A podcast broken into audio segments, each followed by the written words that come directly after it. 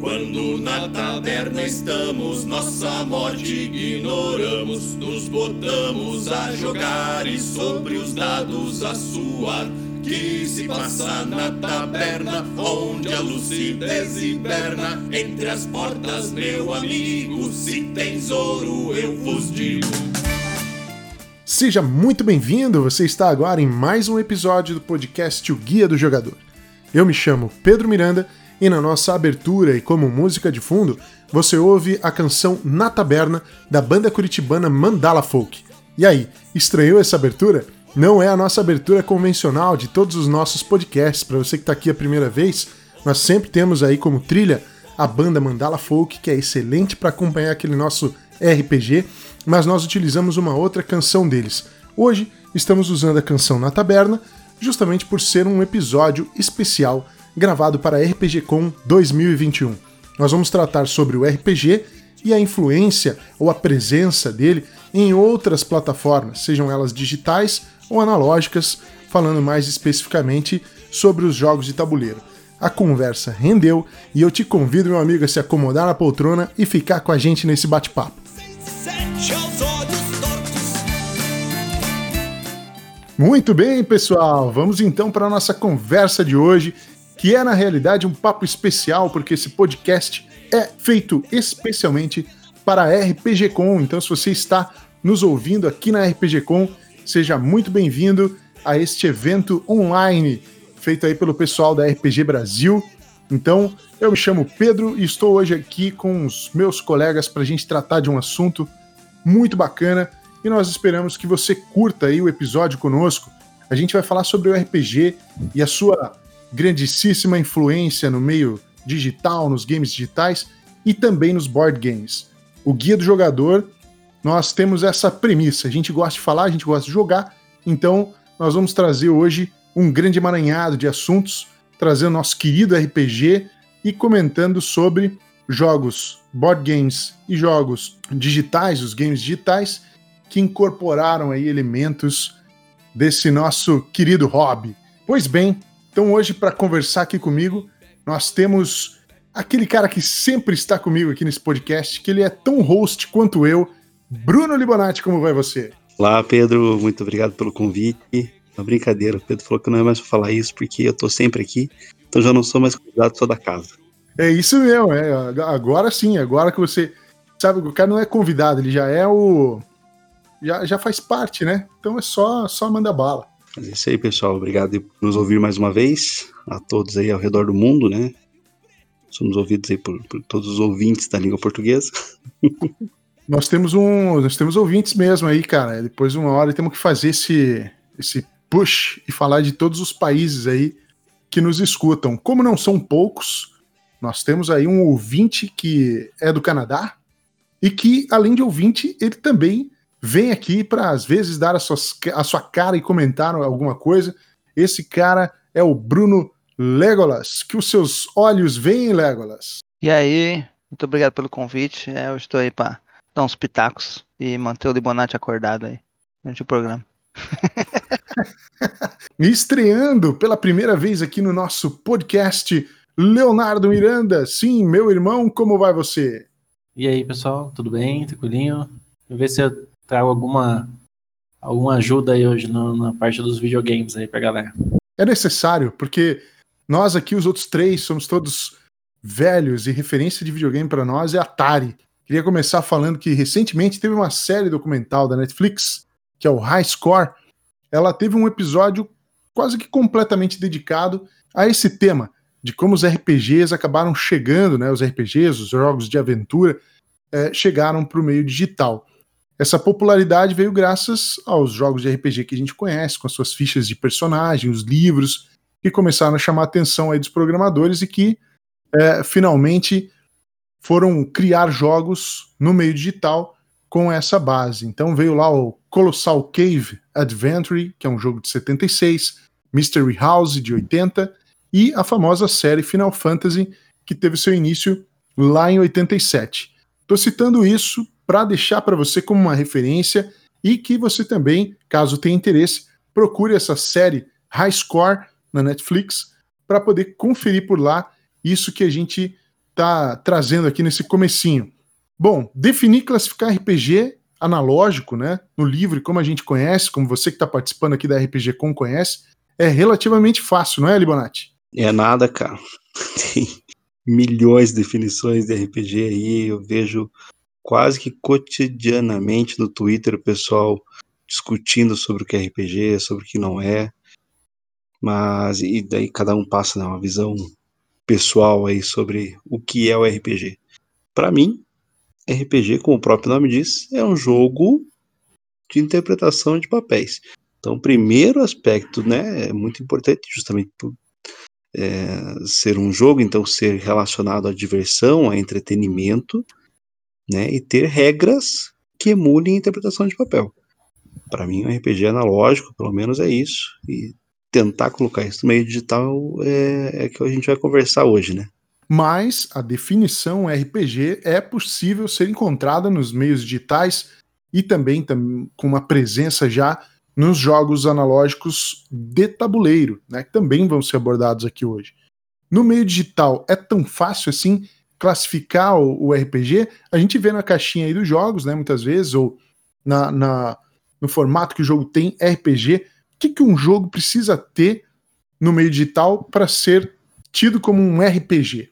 Bom, eu, eu acho que eh, acabou, acabou os, os, jogos de videogame acabaram puxando muitos elementos do, do, RPG e meio que foi virando uma convenção algumas coisas que definem um jogo de RPG de videogame. Se a gente for pegar a definição do Libonati ali, do termo role-playing, role-playing, né? Acho que é meio impossível ter um videogame que te permita interpretar um personagem da maneira que você vai interpretar num RPG de papel. Então, o que é definido hoje, eu acho que um RPG é muito amplo em videogame, mas eu acho que o que ficou assim é, é a progressão no personagem, até porque a gente tem vários jogos que não tem escolhas ou decisões, ou uma interpretação nem básica do personagem, mas ainda assim eles são definidos como um RPG de videogame, né? Então acho que é isso que talvez não, não sei se para mim, mas hoje é, a convenção é isso, né? Seria um jogo que a gente tem uma, um, uma progressão de personagem, com habilidades, um mundo que você é, vai interpretar um personagem ou um grupo de personagens. Linkado muito com a criação de um personagem específico, né? Se você puder moldar ele um pouco, a sua forma, características dele, né? Itens e tal. É, é mas nem, nem sempre, né? Também, como eu falei, hoje está ligado à progressão, às vezes até mesmo itens, né? Que a gente tem os looter uhum. shooters hoje, que são jogos de tiro com elemento de RPG, que basicamente o único elemento de RPG que a gente tem é o loot, é o tesouro Sim. que você vai pegando e, e algumas habilidades do personagem, né? Então eu acho que tem muitos tipos de, diferentes no, de videogame de RPG, né? Os mais táticos, os de ação, e acho que todos eles puxam certos elementos. É, só complementando aí, eu acho que um elemento fundamental pro RPG, e daí quando você falou da interpretação de papéis e tal, mas eu nem acho que a interpretação de papel em si tem que ser tão proeminente assim, né? Ninguém quer que quem vai jogar RPG seja um ator profissional, por exemplo. É, como eu disse, é um jogo, é diversão, né? Mas acho que um elemento basilar é a história. O desenvolvimento de história é, e que o personagem participe dessa história, né? E com diálogos, com escolhas, enfim.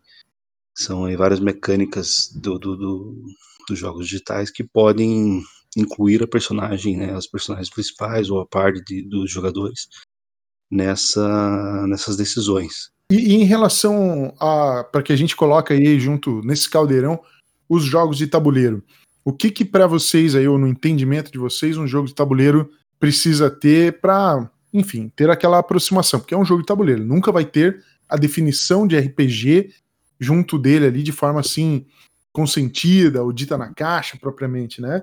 Mas ele também traz, né? Os jogos de tabuleiro também trazem muitos elementos dos jogos de, de RPG. Que elementos, né? O que, que vocês veem nos jogos de tabuleiro que possam, de repente, aparecer nessa classificação aí, né? Bom, eu acho que o, é, eu trabalho numa, numa, loja do DIA, né? E o pessoal, primeiro que muita gente hoje nem sabe o que é RPG quando as pessoas veem as caixas dos jogos, a primeira coisa que elas perguntam é se é tipo RPG. Bem normal isso acontecer lá. E o que eu costumo indicar para as pessoas que querem alguma coisa mais parecida com RPG num jogo de tabuleiro é algo como Mansion of Madness, por exemplo. que é um jogo, como o Bruno estava falando mesmo, que tem um personagem envolvido numa narrativa. Né? Então, onde você controla, às vezes, um personagem ali como Mansion of Madness, o Eldritch Horror, é, talvez o Jornadas na Terra-média. Jogos que você pega um personagem, controla ele e vai viver uma história. Né? Para mim, são esses que mais se assemelham. É, então, como o próprio Pedro comentou, eu acho que essa imersão do RPG no tabuleiro é difícil de acontecer porque o tabuleiro tem justamente esse viés de ser mais descompromissado né, do que do que um RPG, por mais que você jogue, por exemplo, jogos com campanhas e campanhas longas, como o Gloomhaven, né? É, é difícil que, que, que, você dê a um personagem do, do Gloomhaven ali em tal alguma situação a interpretação pessoal que um jogador daria a um personagem de RPG, por exemplo. Então nada impede que, tipo, ah, hoje eu vou jogar, amanhã vá o Léo e tá tudo bem, entendeu? Não tem, não tem grandes eh, consequências nesse sentido. Mas eu acho que também em todos esses casos a gente está jogando com um personagem que foi criado para nós, né? Não um personagem que a gente cria como num RPG, geralmente. Sim. Eu acho que a maior diferença também é como você enxerga o que é RPG. Por exemplo, você parte dessa premissa que o RPG, né, de um jogo de livro, né, e tal, desse RPG clássico. igual o Léo falou, para muita gente eles não têm essa experiência. Para eles eles entendem que RPG é, é tipo algum Raven, certo? ou é igual, né, você joga um jogo digital e tal, isso seria essa visão. Então eu acho que no jogo de, de tabuleiro em si, você poder interpretar dentro das limitações que as regras trazem, né? Mas você vai aplicar a sua vontade ali, controlando e fazendo as ações daquele personagem, né? Já é a interpretação possível, né? O que a pessoa almeja. Então eu acho que Gunhaven é uma ótima, um ótimo exemplo aí, né? De que é, você pode criar um personagem, como você falou, outras pessoas podem jogar, mas você jogando, né, você tem o, o seu gosto, você pega um, né, uma forma de jogar e de, e de participar com aquele personagem que realmente cria uma, uma ligação com você dentro daquela história, né? Não, acho que é importante a gente levantar aqui, né, cara, que o RPG em si nasceu de um, de um tabuleiro, né? Nasceu de um jogo de skirmish ali, né? Então, Sim. é o D&D, né? É, então, uhum. na verdade, depende mais do ímpeto de quem está jogando, mais da vibe do cara, é, da pessoa, do que propriamente da, da, da, das regras em si, sabe? Se você quer jogar é, Descent ou Mansion of Madness interpretando um personagem, você está nessa vibe, você está com essa, com essa vontade, é extremamente possível, entendeu? Bem mais até do que no, no videogame, né? Porque Afinal, como uma experiência social que é o tabuleiro, o cara pode levantar, pode falar com, com o outro, interagir de uma maneira mais teatral, vamos dizer assim, realmente buscando aí uma interpretação. Olha, ó, dá para ver que esse é um tema casca grossa, né? Porque, é, claro, a gente não vai de forma alguma zerar esse assunto, a gente também não vai de forma alguma bater o martelo sobre nada. Então, são, assim, puramente questões pessoais, coisas que a gente vem trazendo aqui da nossa experiência como jogadores ao longo da nossa trajetória como jogadores e pulando aí, seja do videogame para o RPG, do RPG para o jogo de tabuleiro e ao mesmo tempo também reunindo todas essas coisas, porque claro, né, a gente sabe que à medida que o tempo foi passando, as responsabilidades aumentando, às vezes fica difícil a gente poder manter com a regularidade que nós tínhamos antes as partidas de RPG. Então, a gente busca substitutos. E é por isso que nós estamos falando, então, dos jogos digitais e do jogo de tabuleiro também, na sua versão analógica, né? E essas características que assemelham ao nosso hobby, vou falar basilar, né? Porque é quase que um começo, pelo menos para mim, eu me lembro disso. Eu, eu gostava de jogo de videogame, claro, antes, tive acesso ao videogame antes, mas o RPG foi a base da minha formação como robista nas coisas que eu, que eu, que eu faço, que eu jogo hoje, né?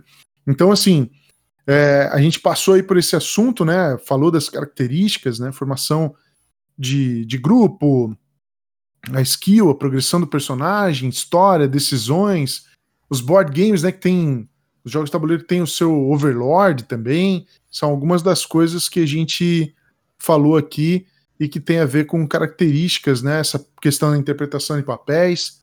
Se tiver mais alguma coisa aí que alguém quiser jogar nesse bolo também, que eu deixei de falar, pareceu assim quando você comentou, né, tipo, porque lembrou para mim aquela questão da temática dos jogos, né? Que às vezes a gente brinca e tal, que para algumas pessoas assim, ah, eu tô, né, a gente jogando lá, eu tô construindo tal coisa, tô evoluindo a minha cidade, tô criando uma nova construção, uhum. uma nova unidade e tal.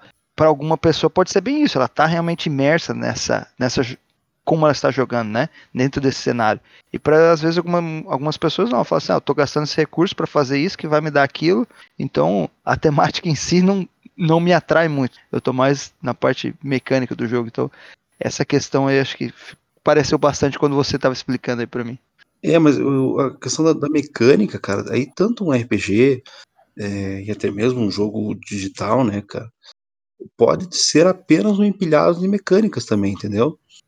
É, se você não tiver na, na, na, com o ímpeto de jogar interpretando, de, de, de imergir na história e tal, cara, vai ser só é, assim, resoluções mecânicas para ter o, tua espadada ou para tua é, para tua magia, entendeu?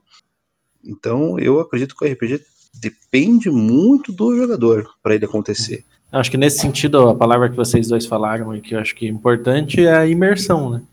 tanto porque você falou lá na, você entrar numa história, num jogo de, de videogame, ou num jogo de tabuleiro, eu também comentei ali na hora do Mission of Madness.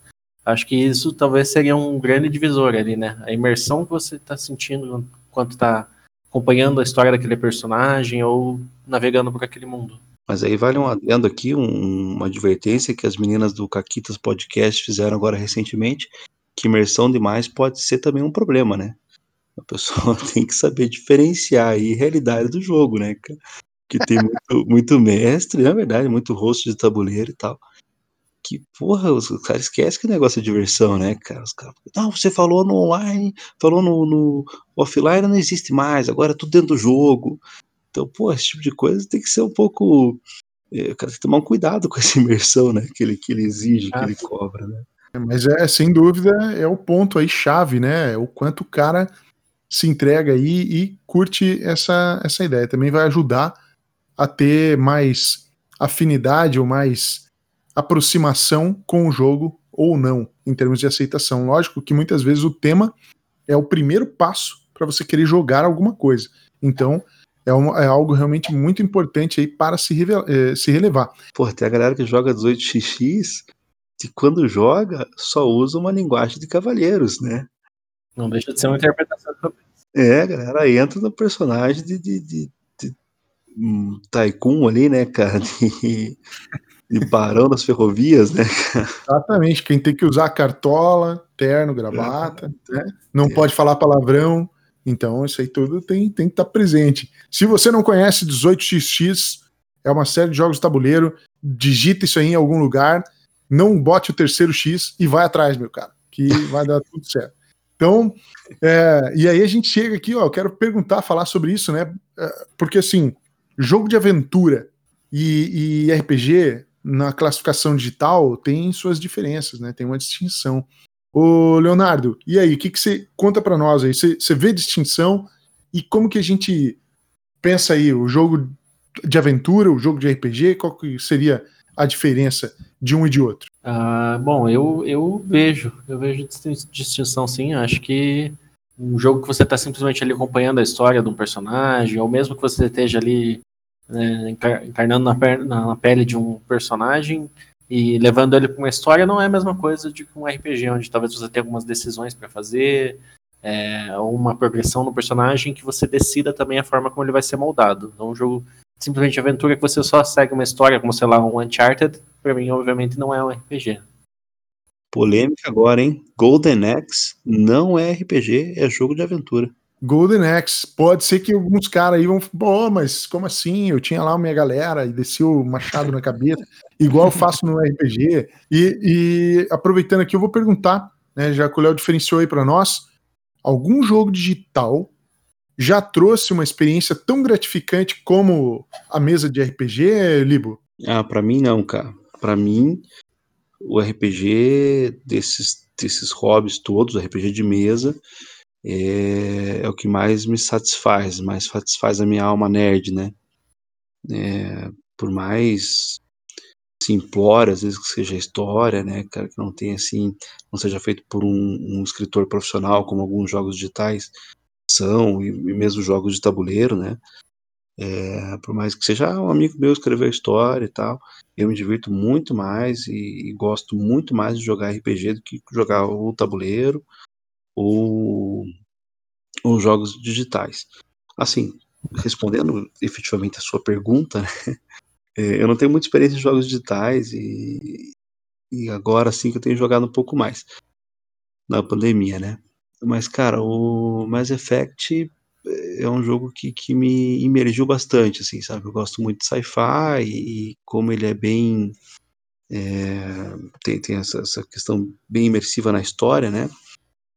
É, na, na, personagem também. Então, eu acho que foi o que mais me, me emulou, né, uma experiência de uma mesa de jogo de tabuleiro. E aqui só para deixar claro, quando eu falo mesa, é mesa tanto virtual quanto física, tá? É só para deixar isso, isso, claro assim para galera, né?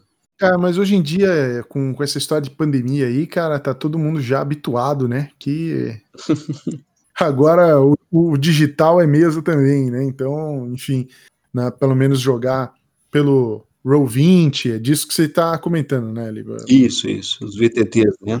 É, exatamente. Experiência é mais similar ao RPG tradicional, só que jogada por videoconferência, jogada por um, um canal de conversa e tal. Uma outra ferramenta. É. Bruno Legolas, e você, cara, teve algum jogo de, de videogame aí, computador, que de hum. alguma maneira te aproximou do, do RPG, que você tem aí essa, essa boa lembrança? Cara, tem vários jogos bons, né? Baldur's Gate foi um dos primeiros aí, assim, que eu joguei, que foi muito bacana pela criação de personagem e tal, foi, foi bem legal. Eu acho que The Witcher, né, apesar de entrar nessa discussão, né, de ser aventura ou, né, ou um RPG mesmo e tal, acho que foi um, um jogo sensacional, assim, pela história, pela construção, pelas, pelas decisões que você pode, pode tomar, né, na questão do jogo. Acho que foi bem bacana. E não sei, eu, eu gosto da série do Assassin's Creed e tal. Por exemplo, assim, eu vejo que os últimos jogos, eles. É, se você jogou desde o começo e tal, você vê que realmente ele passa de um jogo de aventura no qual você não tem um poder de decisão, né? Ele é bem limitado. Tipo assim, você vai acompanhando a série, né? Vai e vai acontecendo isso e, e ponto final para os últimos da, da série, né, o, Odyssey e o Valhalla e tal, no qual você já começa a ter algumas decisões que podem impactar, né, como que vai, vai se dar o desfecho final da história, né.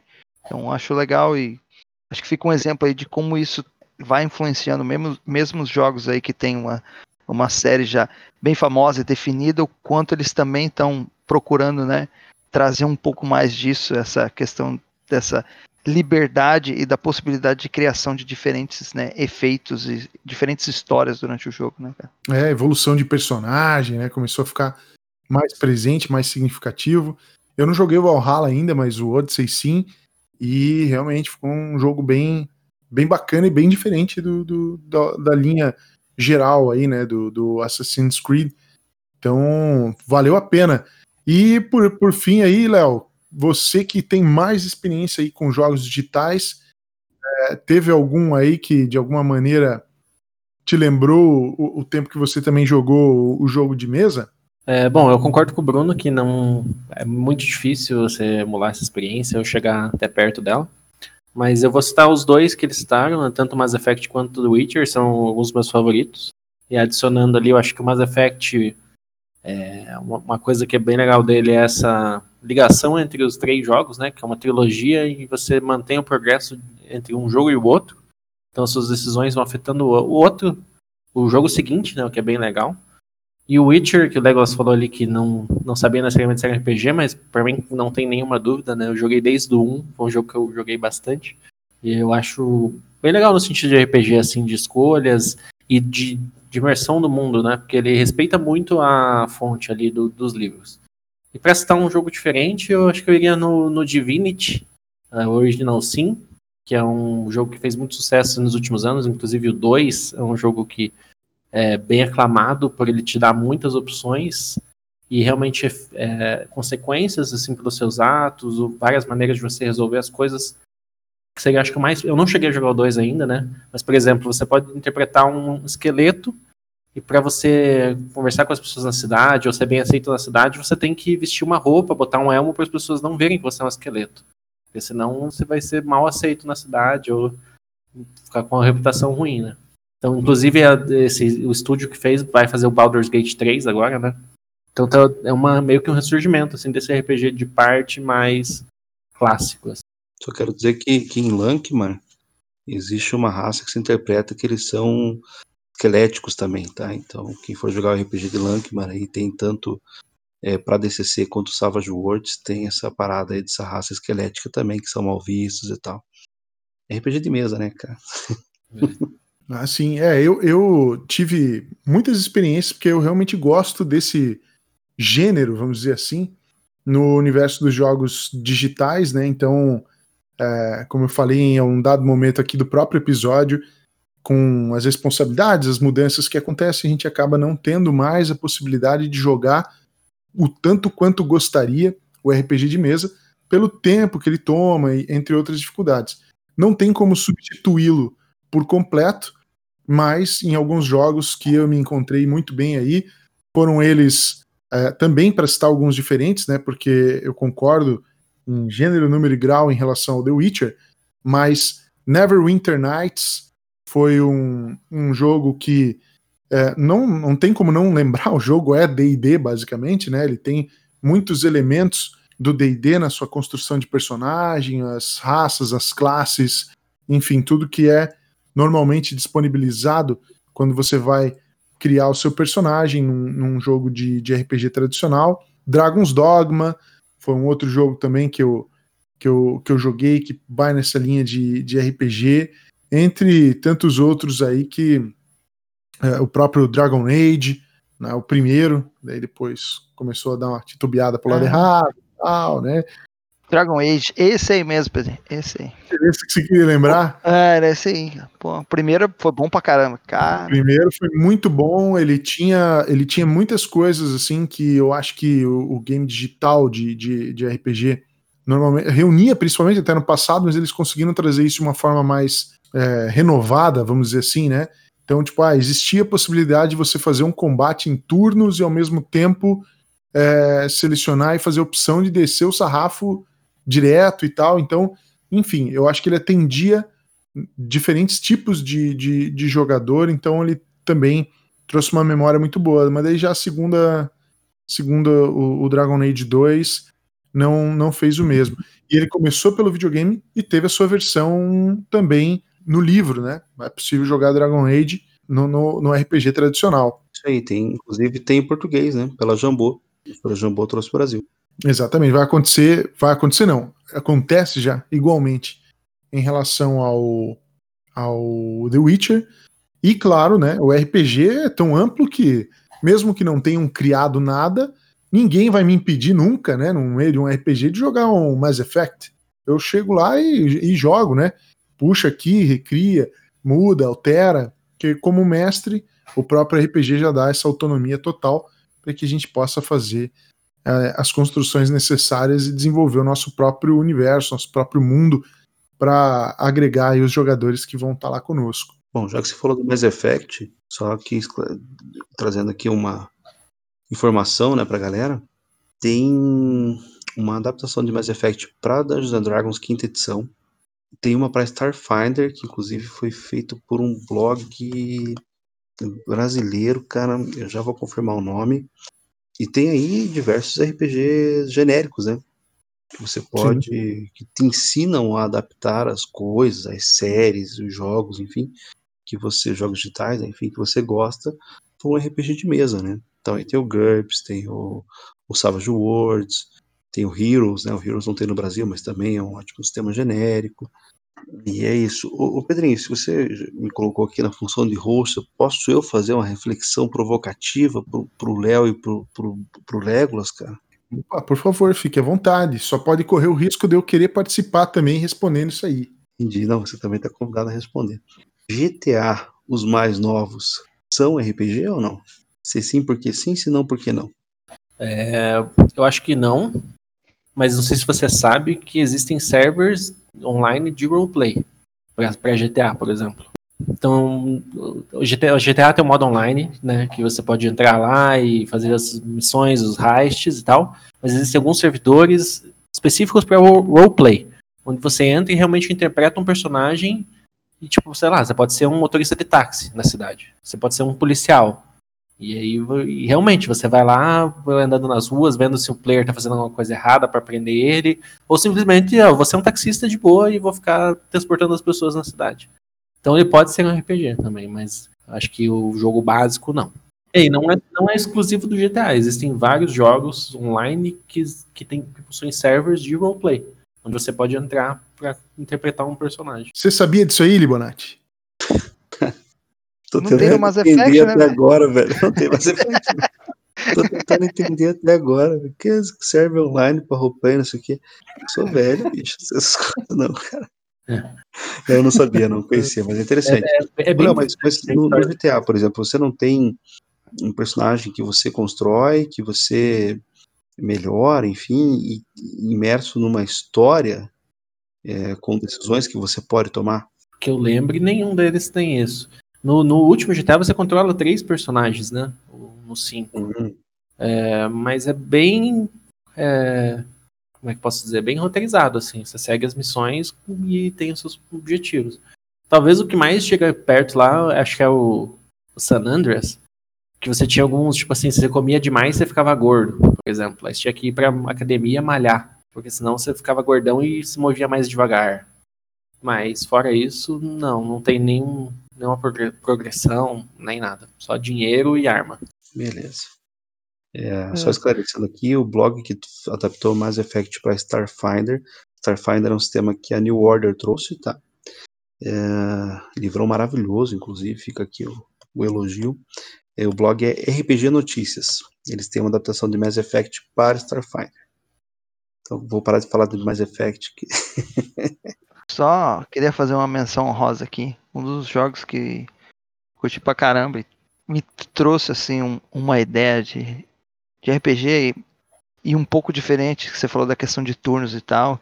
Eu joguei o The Banner Saga, não sei se alguém Sim, conhece aí. Um é, tático de Vikings, né? É, ele é, ele é, bem tático e tal, e a história é, é bacana também, é um, né, um universo né, imaginário e tal, tem um monstro lá destruindo e tal.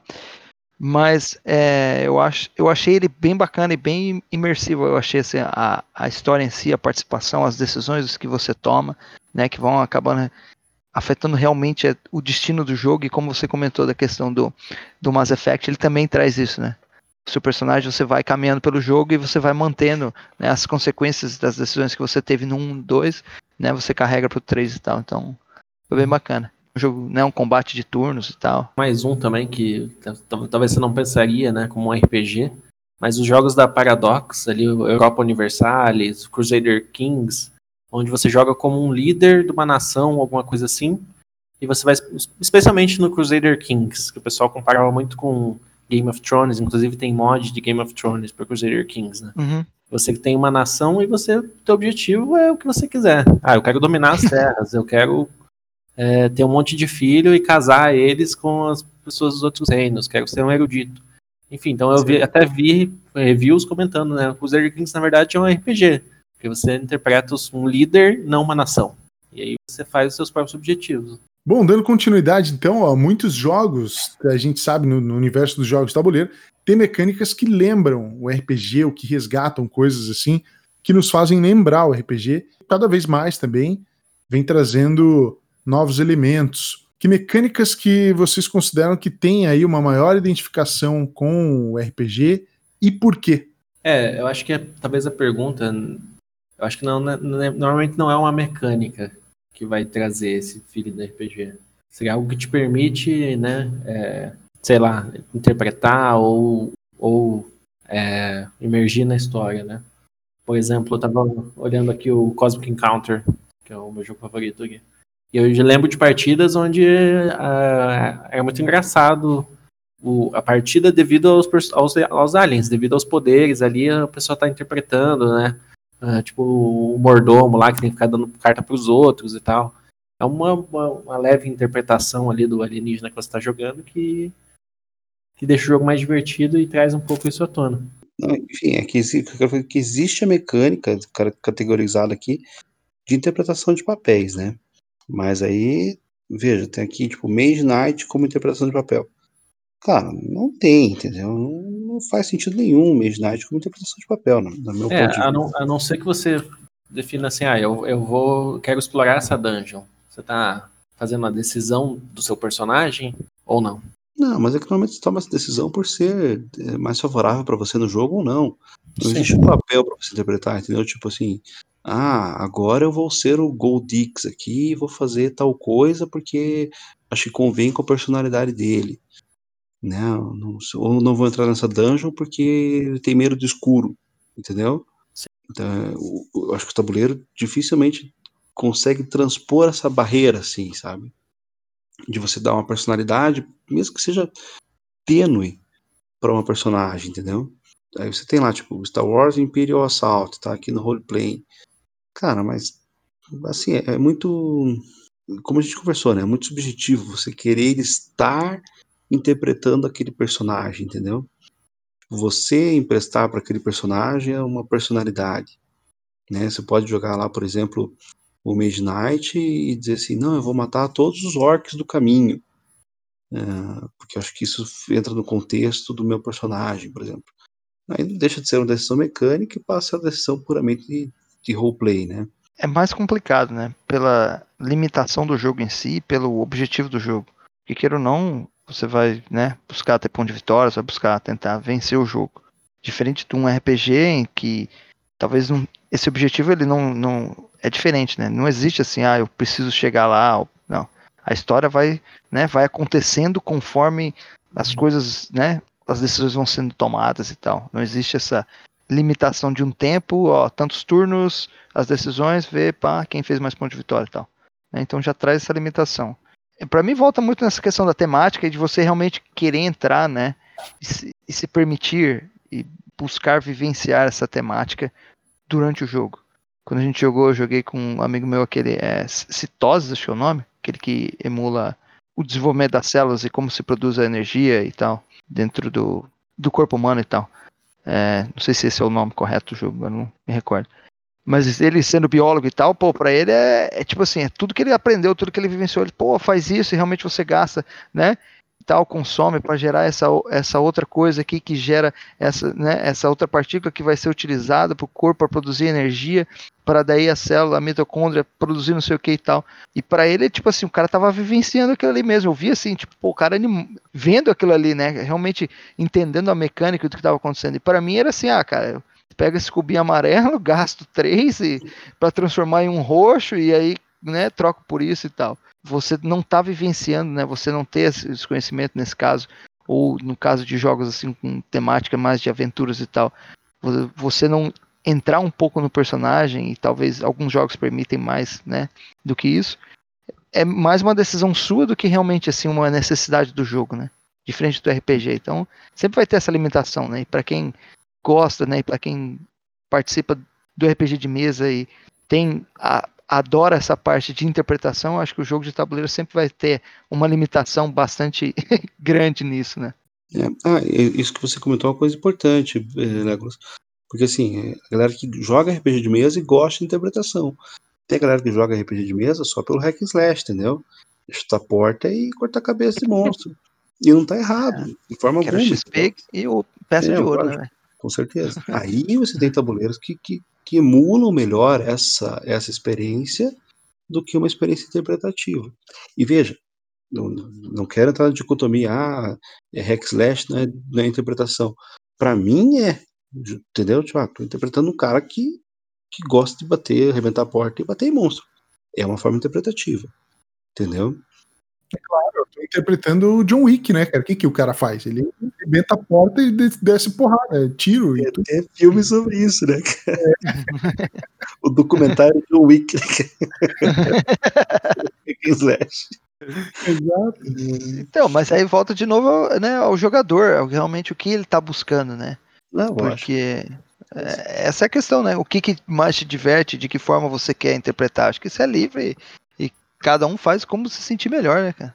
Eu entendo aqui, até para complementar tudo que já foi dito, né, que esse termo roleplay muitas vezes aparece uh, a, a, aliado aí, agregado a alguns jogos de tabuleiro, como o Libo citou aí, o Imperial Assault, e, e a gente pode encontrar isso em vários outros que são dungeon crawlers, vamos dizer assim, né, jogos de, de exploração de masmorra ou algo que seja parecido com isso, é justamente por conta da classificação de personagens, né? Porque você tem a formação da tua parte, pós-formação da parte, o quanto o cara tem de escudo, quanto ele tem de vida, é, a energia que ele uhum. gasta para fazer determinada ação, a rolagem de dado, o combate tático. Né?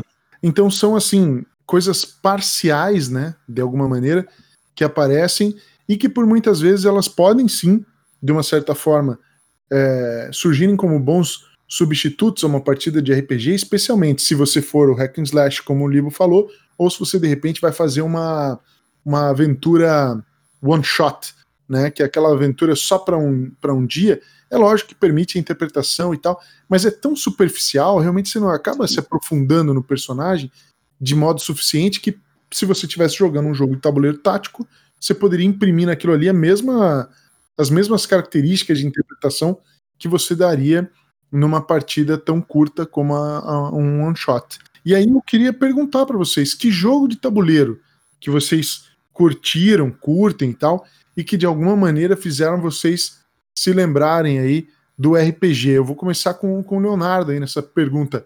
Léo, conta aí para nós. É, bom, eu acho que os que mais me, me fazem lembrar, assim, e até respondendo a outra pergunta que eu acho que seria realmente uma mecânica que me faz sentir mais próximo da RPG, são eventos recorrentes, tipo Gloomhaven ou Robson Crusoe, onde algum evento sai que conta uma história e ele volta pro baralho e pode gerar consequências depois, de acordo com a sua decisão. E não é exatamente uma mecânica, mas eu acho que jogos com aplicativo também, por terem algo, algo que meio que simula um mestre, também me fazem sentir um pouco mais próximo do RPG né? Já que você vai seguindo a história e geralmente tem decisões também. A experiência que ficou mais próximo foi a campanha de né? Que daí você via a progressão do teu personagem, é, por mais que, como eu disse, não imprimisse nele uma personalidade, enfim, você tinha, você via a progressão e tal, e você é, você deixava levar, né, para aquela exploração de masmorra e tal. E é interessante, até um, um parênteses aí, o Monte Cook, que é um famoso escritor de RPGs, né, no Menera, que ajudou a escrever Dungeons and Dragons também, a terceira edição, é um dos coautores, enfim, mas ele tem uma participação, se, eu não estou enganado, é na campanha do Descent, ou é na primeira expansão que eu acho que vocês tinham, Léo. Eu, eu, acho que não é o. Não, existe um livro com mais quests Talvez isso, isso, exatamente. Alguma dessas quests, uma ou outra, foi ele que escreveu, né? Então é legal que a gente vê essa permeabilidade, assim, tipo, um autor de RPG vem e escreve uma quest para Descent, né? Então é bem interessante isso. Cara, eu acho que Gloomhaven, né, com certeza é o que traz mais essa experiência pela questão de, né, de você poder jogar uma campanha, realmente a do Descent, né? Eu joguei alguns cenários, né? Então traz esse, esse feeling realmente de você tá seguindo uma história, de você né, tá participando aí de, de decisões e o seu personagem realmente vai evoluindo, né? E, e vai assumindo novas características e você vai buscando novas maneiras de utilizar, né? Os poderes que você tem. Acho que para mim seria o que mais se aproximou disso, com certeza. Só deixar claro que a gente está falando do Descent primeira edição, porque todo mundo vai assumir que é a segunda. A gente está falando da campanha, né? E é bem diferente a campanha da primeira edição e da segunda do jogo base. É, isso é bem importante realmente aí de, de frisar, né? Mas é, se, se eu fosse também escolher, seria, seria provavelmente aí o Descent primeira edição, como sendo o que mais trouxe, especialmente recuperando aí o que a gente disse anteriormente em relação a essa questão de skirmish, né? Que eu, eu normalmente prefiro se for para jogar um jogo de RPG em que a interpretação estaria menos presente e o objetivo passa a ser invadir sala, ganhar XP e derrotar monstro, eu acho que eu, eu substituiria essa experiência do RPG pela, pela experiência de fazer isso num bom jogo de tabuleiro que eu acho que a recriação tática acaba sendo até mais interessante, às vezes levando outras coisas em consideração é, que eu prefiro, mas é totalmente focado no combate, é isso que eu quero dizer, não, não tem interpretação, não acho que uma coisa é, efetivamente substitua a outra. Né? Eu prefiro, obviamente, interpretar personagens, contar história e ter um grande aprofundamento nesse quesito. Então, o RPG, obviamente, é a melhor ferramenta, a melhor plataforma para essa finalidade. Mas se eu estou num grupo que quer derrubar a porta e, e descer o sarrafo, então vamos para o tabuleiro, que eu acho que nós teríamos mais a ganhar. Pensamento aí pessoal em relação a isso, né? Pessoal e errado. Você pode falar aí, mas a gente não concorda, né? Tá tudo bem. É isso, eu opinião, né? Mesmo errado. Mas eu vou fazer uma comparação, por exemplo, que nem você falou disso aí. Por exemplo, quem jogou Gears of Wars, né? O jogo né, digital. Pô, bacana e tal. Mas quando eu joguei o jogo de tabuleiro dele, pela possibilidade, assim, acho que da questão mais social de estar com outras pessoas na mesa e tal, e de poder, sei lá, eu achei que a experiência foi bem bacana. E como você falou dessa questão de derrubar a porta, explodir monstro e tal, é a ideia do Gears of War, né? Você tem que ir lá destruir os monstros e, e pronto mas a experiência de jogar com mais pessoas ali, tentando fazer, fazer esse objetivo, eu acho que tornou para mim o Gears of War um, a experiência do jogo tabuleiro fez o jogo digital ficar mais divertido. Não, mas é, é, bem, é bem possível, né? Porque você começa, de certa forma, dentro da lógica cooperativa que o jogo traz, levar essa reflexão, esse pensamento para o jogo digital. Às vezes lá você não tem, né? No meio da ação desenfreada, você não chega a pensar nessas coisas, como que o efeito da cobertura e outra e de, de, cobrir o amigo, de ajudar ele. Então isso no, presente no jogo de tabuleiro com certeza é mais é mais presente. Você tá com um cara do teu lado falando eu preciso de ajuda, né? me, me arrasta aí para outra sala. né? Então, eu, eu só para até para lamentar, né? Nossa, ganhei tanto aqui que eu acho que vou morrer tudo. Então, então acaba tendo mesmo isso. Só para informar, né, quem é do RPG, principalmente quem é do D&D, tem uma vasta, é, vasta não, né, mas tem vários títulos de de D&D que foram é, transpostos para o tabuleiro, né, é, masmorras e, e, histórias clássicas, né, tipo Castelo de Ravenloft, é, a masmorra do Mago Louco, é, tem outro que esqueci o nome de agora, já lembro. O é, do Drist, né? Hum? Então, para quem é do RPG e quer ter uma experiência, às vezes até para ah, puto, faltou tal pessoa hoje, não vamos poder jogar a nossa, a nossa aventura e tal, a nossa sessão de RPG. Ó, vamos colocar esse tabuleiro na mesa aqui e a gente joga numa partidinha e tal, pode resolver é, aquela sessão de jogo que não teria ocorrido, né? Uhum. É, e até pegando o gancho, acho que vale dizer, né? DD é um negócio tão famoso no meio do, do, do, da galera do RPG, e isso de uma certa forma também está presente nos jogos tabuleiro. A gente tem um wargame do DD, que é o Greyhawk Wars.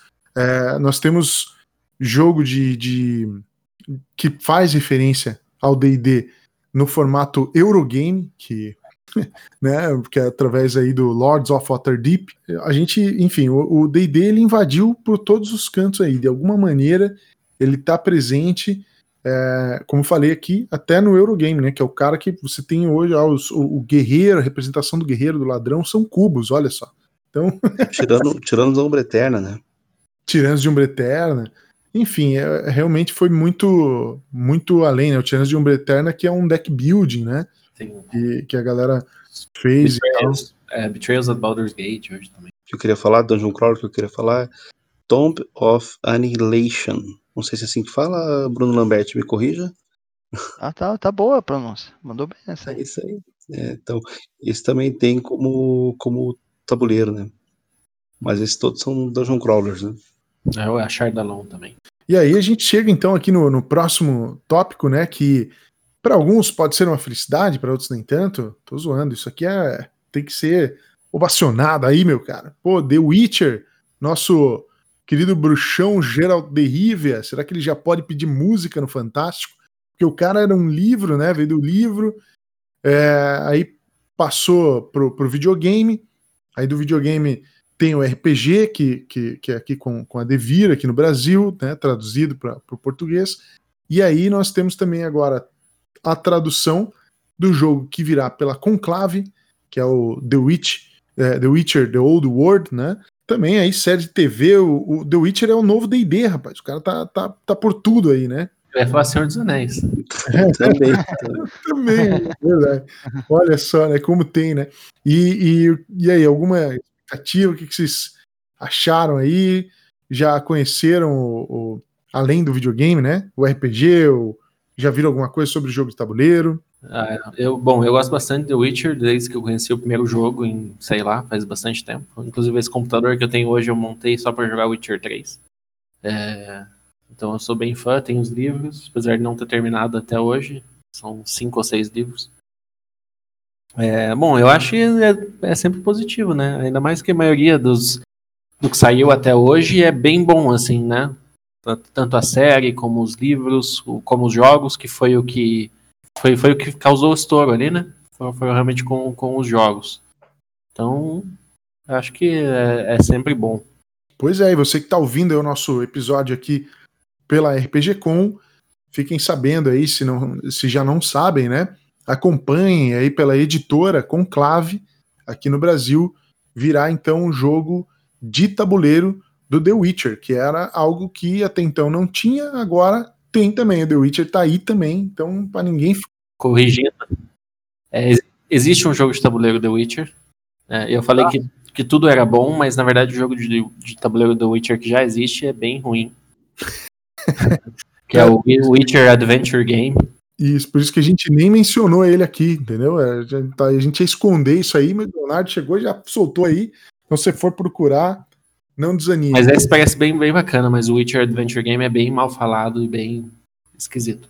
Acontece, até com o Geralt de Rivia.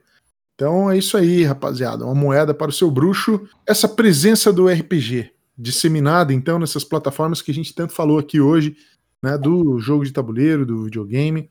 Você é, acha, Libonati, que isso ajuda a popularizar o formato clássico de se jogar ou vai distanciando cada vez mais os jogadores?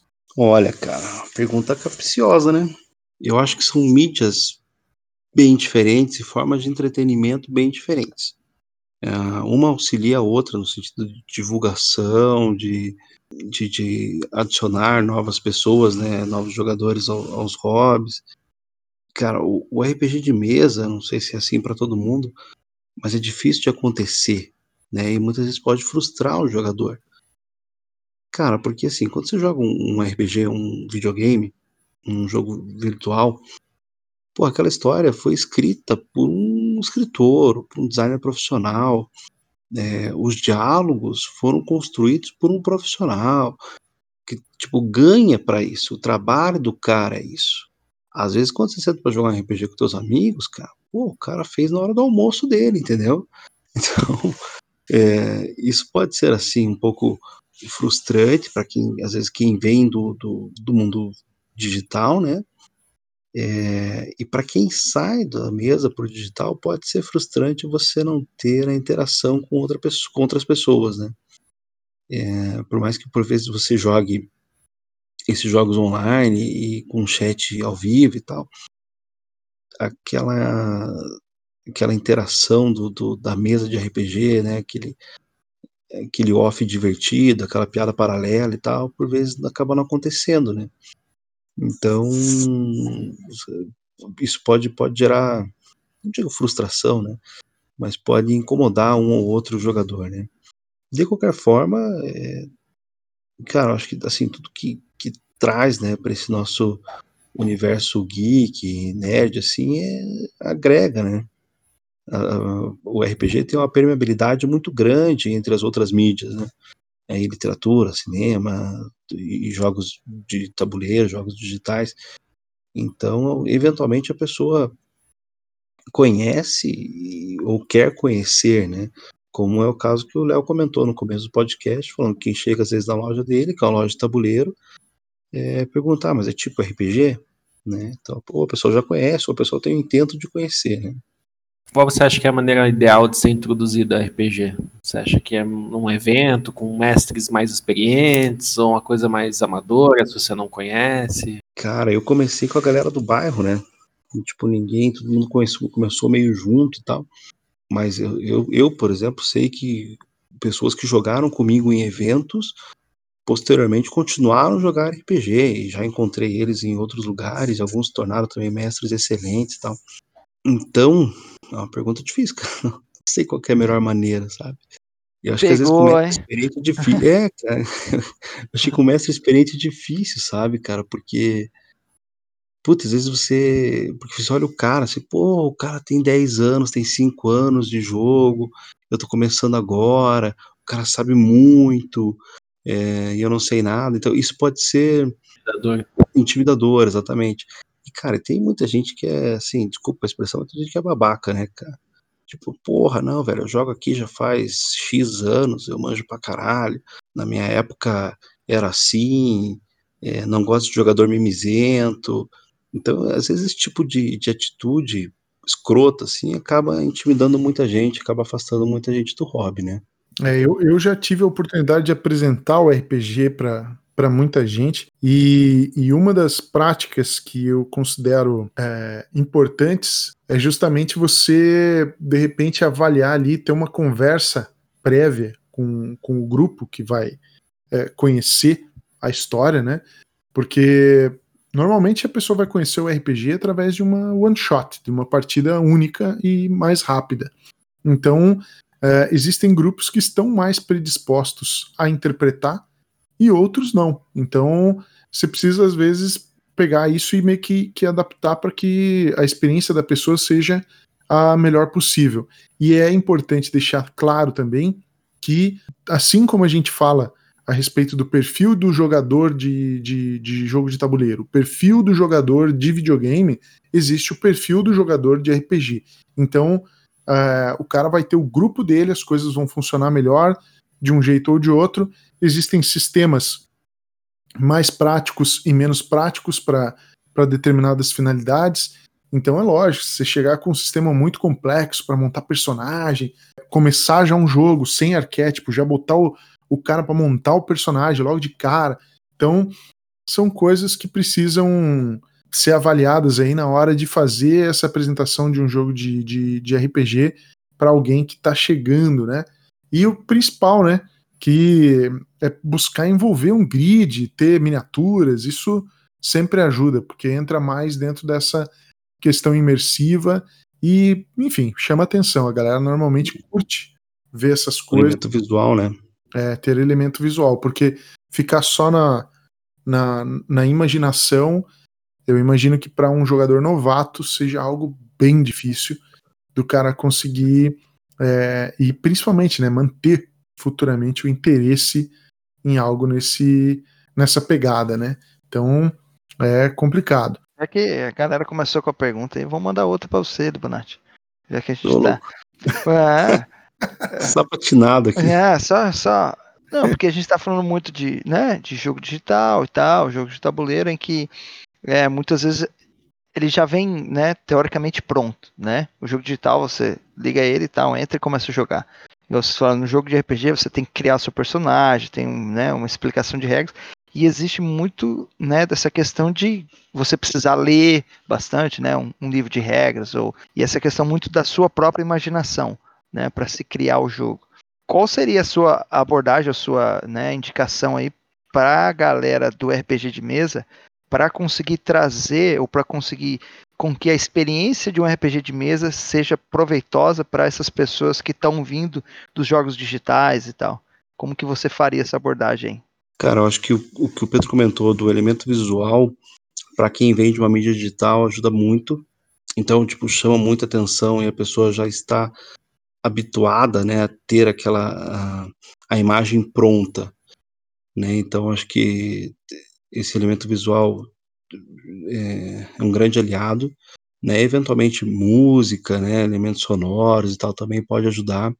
E cara, eu, eu acho que o mais interessante é você não tentar se equiparar ou emular uma experiência de jogo virtual, né? Uhum. Tipo, porque, como eu disse, são coisas diferentes. Então, assim, pega o que RPG de mesa tem de bom, esfrega na cara do cara, velho. Entendeu? Tipo, cara, que é divertido, que você vai gritar, porra, você vai, vai, vai tirar o 20, velho, ou co- qualquer outro sucesso decisivo do sistema ali, né? Vai tirar o 20, vai, porra, vai gritar e tal, aquele momento decisivo, aquele 20 foda e tal. Ou vai ser aquela falha crítica, fala, porra, como é que isso vai acontecer agora e tal. Então você tem aquela emoção do momento, assim, sabe? Que tipo, a rolagem de dado traz e tal. É, que eu acho que no RPG de mesa acontece mais do que com jogos digitais, né? Mas é, para mim é isso, né? Tipo, pega o que tem de bom ali, aquela interação com, os- com os amigos, né? Se poder dar aquela descontraída, pega isso e mostra pro cara. Fala, ó, cara, RPG de mesa é isso aqui. É tão bom quanto, por mais que seja diferente, né? É tão bom quanto, ou até melhor, dependendo do- do seu gosto pessoal, do que um RPG virtual, entendeu? E, e quando você está trabalhando com outras outras pessoas, né, outras mentes e tal, para resolver um puzzle que às vezes o mestre coloca a aventura pronta atrás, é, essa interação é muito legal, né? é Uma coisa que nem sempre você tem num, num jogo digital. Então acho que mostrar esses elementos da mesa, mostrar essa capacidade de interpretação que num RPG de mesa é maior que num RPG digital, né? De acordo com a minha concepção aqui do universo, mas enfim, é, mostrar isso pro cara é legal, entendeu? Agora você tentar, tipo, é, tentar emular o que o cara vê naqueles gráficos maravilhosos que tem nos jogos digitais, ou que o cara escuta e tal, é, cara, é muito difícil, cara, entendeu? Tipo, você vai ficar, você vai gastar 20 minutos numa descrição do, do, de um cenário, entendeu? E, putz, às vezes, e é cansativo, entendeu? Então, tipo, o cara não tá ali pra isso.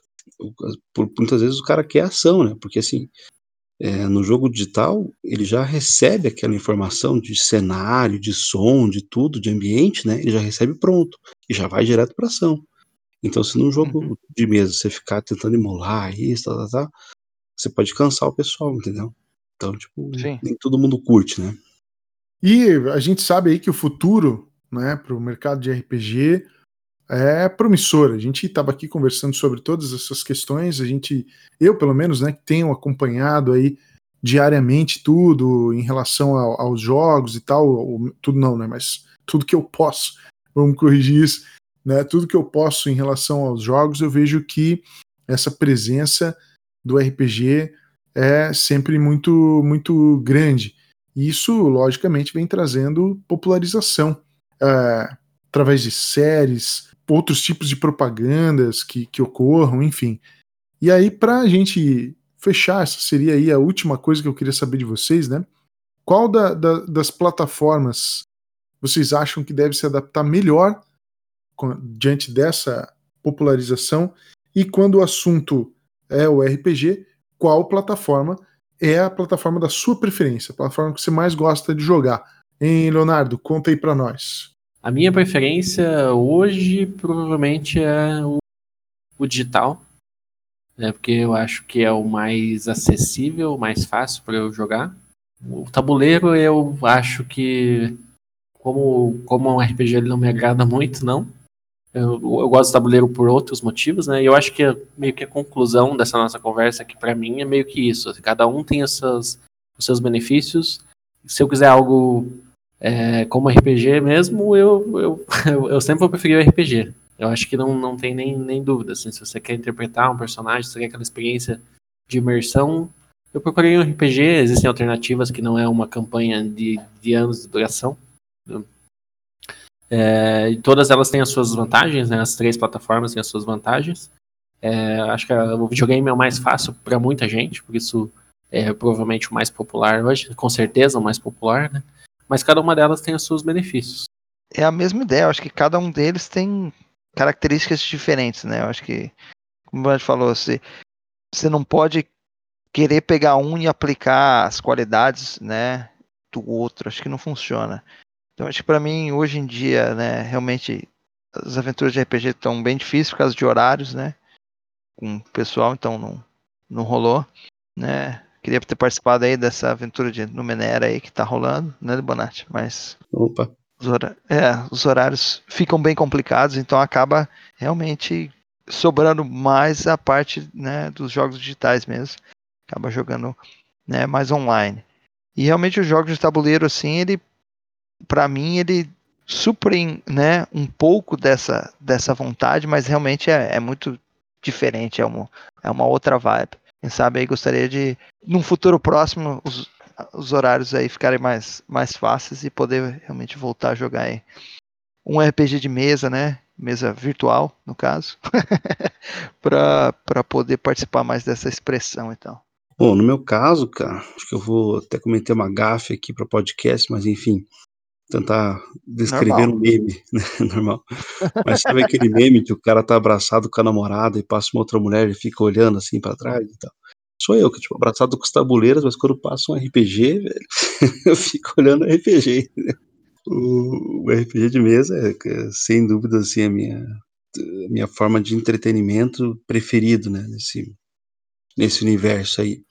É, como os meninos falaram, RPG, os jogos virtuais, assim, me, me conquistaram pela facilidade, né, pô, você liga ali o computador e sai jogando, é, por serem bons, assim, é, como eu disse, são feitos por profissionais que recebem para aquilo, então tipo, o trabalho dos, do- dos caras é aquele, entendeu?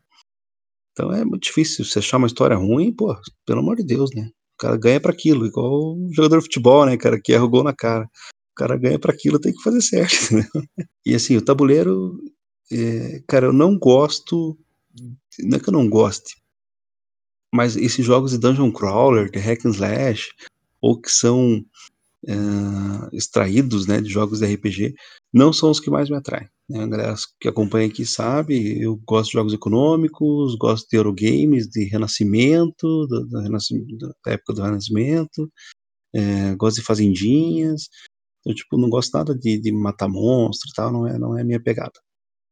Eh, e quanto ao futuro, Pedro, que você perguntou, cara, eu acho que, que cada vez mais essas, essas fontes, né, do RPG de mesa, RPG digital e o tabuleiro vão estar interconectadas. Então, assim, acho que o RPG de mesa tem muito do storytelling para passar para pro, pro, os jogos digitais, a importância, né, de uma narrativa boa, de uma história envolvente, do desenvolvimento de uma personagem. Então, acho que o, o RPG é, digital tem muito a, a, não vou dizer aprender, né, mas tem muito a tomar dessa fonte do, do RPG de mesa. E, cara, o RPG de mesa, eu acho que ele tende a se mas se ancorar mais, assim, sabe, em tanto livros digitais quanto aplicativos é, que facilitem essa, essa, essa questão, por exemplo, de horários que, que o Bruno comentou, ou de distância, né? Então, pô, hoje você tem VTTs são maravilhosos, assim, cara. Tipo, você cria no VTT praticamente a experiência que você tem no, no jogo digital, né? Então, eu acredito que essa essa intercomunicação entre as plataformas ocorrerão cada vez mais. Cada uma, claro, mantendo uh, o seu, a sua característica principal, mas conversando bem com a outra, sabe? É uma, uma interjogabilidade, né? fim das contas, as coisas ficam aí girando, né, em torno desses desses jogos e, e recriações e a gente já começa a ver muito de, dessa dessa presença de uma coisa indo para outra e não necessariamente numa ordem também, né? Logicamente muito específica, porque a gente falava agora há pouco do The Witcher, que fez um grande sucesso no videogame, foi para o jogo de, de RPG, para o tabuleiro. Aí a gente tem jogos de, de RPG, que é o caso do Dungeons and Dragons, que foi para o videogame e daí depois foi para o tabuleiro. E a gente tem o caso, por exemplo, de um jogo de tabuleiro Agora, esse foi o, o, primeiro que eu tenho memória, que é o, o, o Epílogos do Mar do Norte, né? Que tem a, a saga lá do, do, do, Mar do Norte e tal, do Sean Phillips. Invasores do Mar do Norte. Invasores do Mar do Norte, que deu agora o, o start aí para o Epílogos do Mar do Norte, que é a sua versão no RPG. Quem sabe logo algo assim também chegue no, no numa plataforma é, digitalizada. Mas então é, é isso, é essa conectividade realmente aí, como, como o Libonati falou para mim. Eu realmente acredito que é, o futuro promissor vai ser mais favorável para os games, né? Basicamente hoje é quase uma, uma necessidade, né? Os jogos eles precisam melhorar a sua questão interpretativa, os níveis de história. Então, realmente tá a, a criação do personagem, a personalização está muito presente no jogo de videogame. Eu acho que isso sempre vai atrair mais pessoas e gerar mais recursos para esse nicho específico. E eu gosto de jogar, quero jogar todas as plataformas é, possíveis. E atualmente aí, claro, a mais fácil, a mais acessível acaba sendo justamente o, RP, o, o videogame ou o tabuleiro. Mas sempre com aquela vontade tremenda aí de voltar aos jogos de RPG. E por fim, né, galera, eu acho que isso que nós tínhamos aí para trazer, para falar. Então vamos aí a nossa despedida, né, para a galera que ficou conosco nesse momento. Então, Libonati, despeça-se aí do pessoal aqui da RPG Com. Pessoal, muito obrigado aí por ter ouvido até então. É sempre um prazer estar aqui com, com o Pedro no podcast, hoje com outros dois convidados entendidos aí dos jogos digitais. E só para terminar, cara, vou passar aqui uma experiência pessoal minha em relação a essa diferença entre RPG e tabuleiro. Mas, por exemplo, eu tenho o RPG de Star Wars, o Saga Edition, e quando saiu o tabuleiro Imperial Assault, eu virei o nariz e falei assim: ah, cara, se for pra jogar um hack slash de Star Wars, eu jogo RPG. Depois fui jogar o tabuleiro, cara, e vi que de fato, por exemplo, o tabuleiro era muito mais fácil no sentido de regras, né? Ele era muito mais direto, muito mais objetivo nas regras para você fazer um, uma exploração de, de, de, masmorra, né? Vamos colocar assim, um dungeon crawler ali no espaço, é, do que propriamente o RPG. Então também tem essa diferenciação é, que é interessante. Então mantenham suas mentes abertas para novas experiências aí, tipo, tanto, tanto dos tabuleiros quanto dos RPGs, tá? E como hoje, o dia que nós estamos gravando esse RPG é o dia do café, esse RPG, desculpa, esse podcast é o dia do café. Quero indicar aqui o podcast Café com Dungeon do Balbi. Obviamente não sou ninguém para indicar o Café com Dungeon, porque é um podcast enorme, mas se você ainda não conhece, vale muito a pena conhecer tem, sai direto, tem muito tema, muito interessante. E é isso aí, galera. Valeuzaço! E aí, meu caro Bruno Legolas, deixa então aí sua despedida para quem nos ouviu. Valeu, pessoal. Obrigado aí por ter acompanhado a nossa conversa aí. Espero que né, possa, pelo menos aí, trazer algumas discussões aí para as mesas, né, e ver o que, que, cada um acha sobre cada coisa. Como o Libonati trouxe aí um assunto pessoal, para terminar, eu vou trazer um meu aí. Quando a gente tá jogando muito online e tal, e a gente não abordou muito, né, o RPG online, né, e tal, eu acho que uma das grandes características que a gente falou do RPG de mesa é essa questão de relacionamentos, né, em que, em que a gente cria um, uma relação com o amigo, em que a gente conversa, que a gente brinca e tal.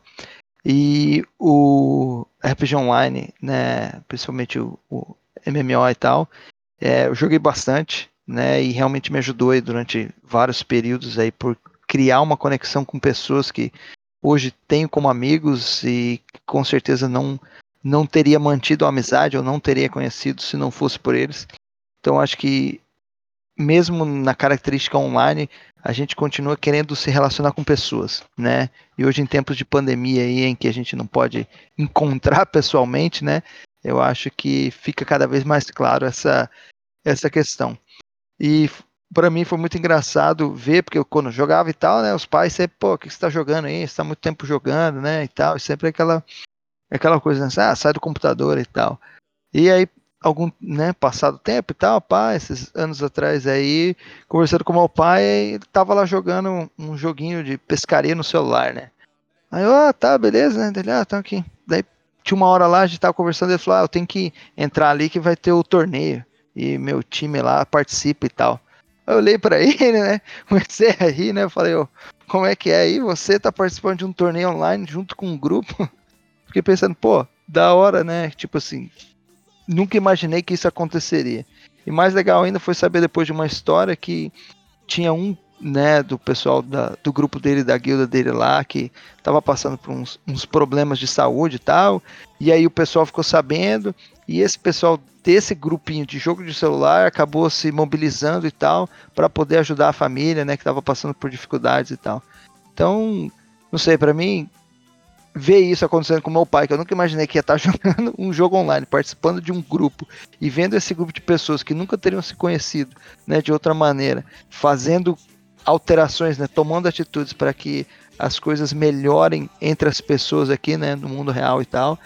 Sei lá, é, é um dos objetivos de, do, do jogo para mim, assim, de conectar pessoas, né, integrar. Então, é, fica aí esse, esse relato e que todo mundo possa utilizar os jogos para realmente construir relações melhores entre todos aí.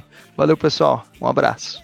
Por fim, mas não menos importante, nosso estreante Léo, conta aí ou manda a sua despedida para a galera. Então, primeiramente agradecer, muito obrigado aí por todo mundo que ouviu, pelo convite para participar.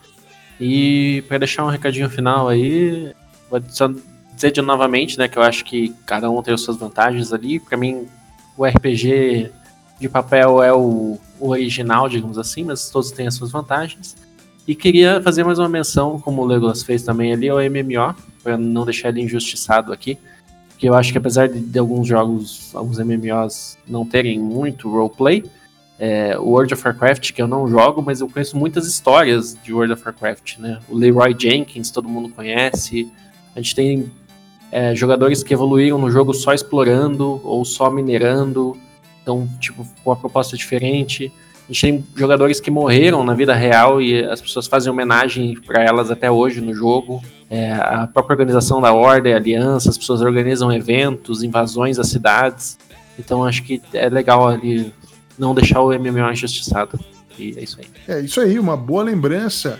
Galera, agradecemos muito quem nos acompanhou nesse nosso episódio e até a próxima. Esperamos que você tenha gostado desse nosso episódio de hoje. Como sempre, nós deixamos aqui o lembrete para você nos seguir nas nossas redes sociais, seja o Facebook ou o Instagram, arroba o Guia do Jogador. Qualquer sugestão, correção ou querendo escrever qualquer coisa para a gente, basta escrever para o e-mail o guia do jogador, arroba gmail.com. Nós agradecemos demais que você tenha nos ouvido até aqui e até a próxima!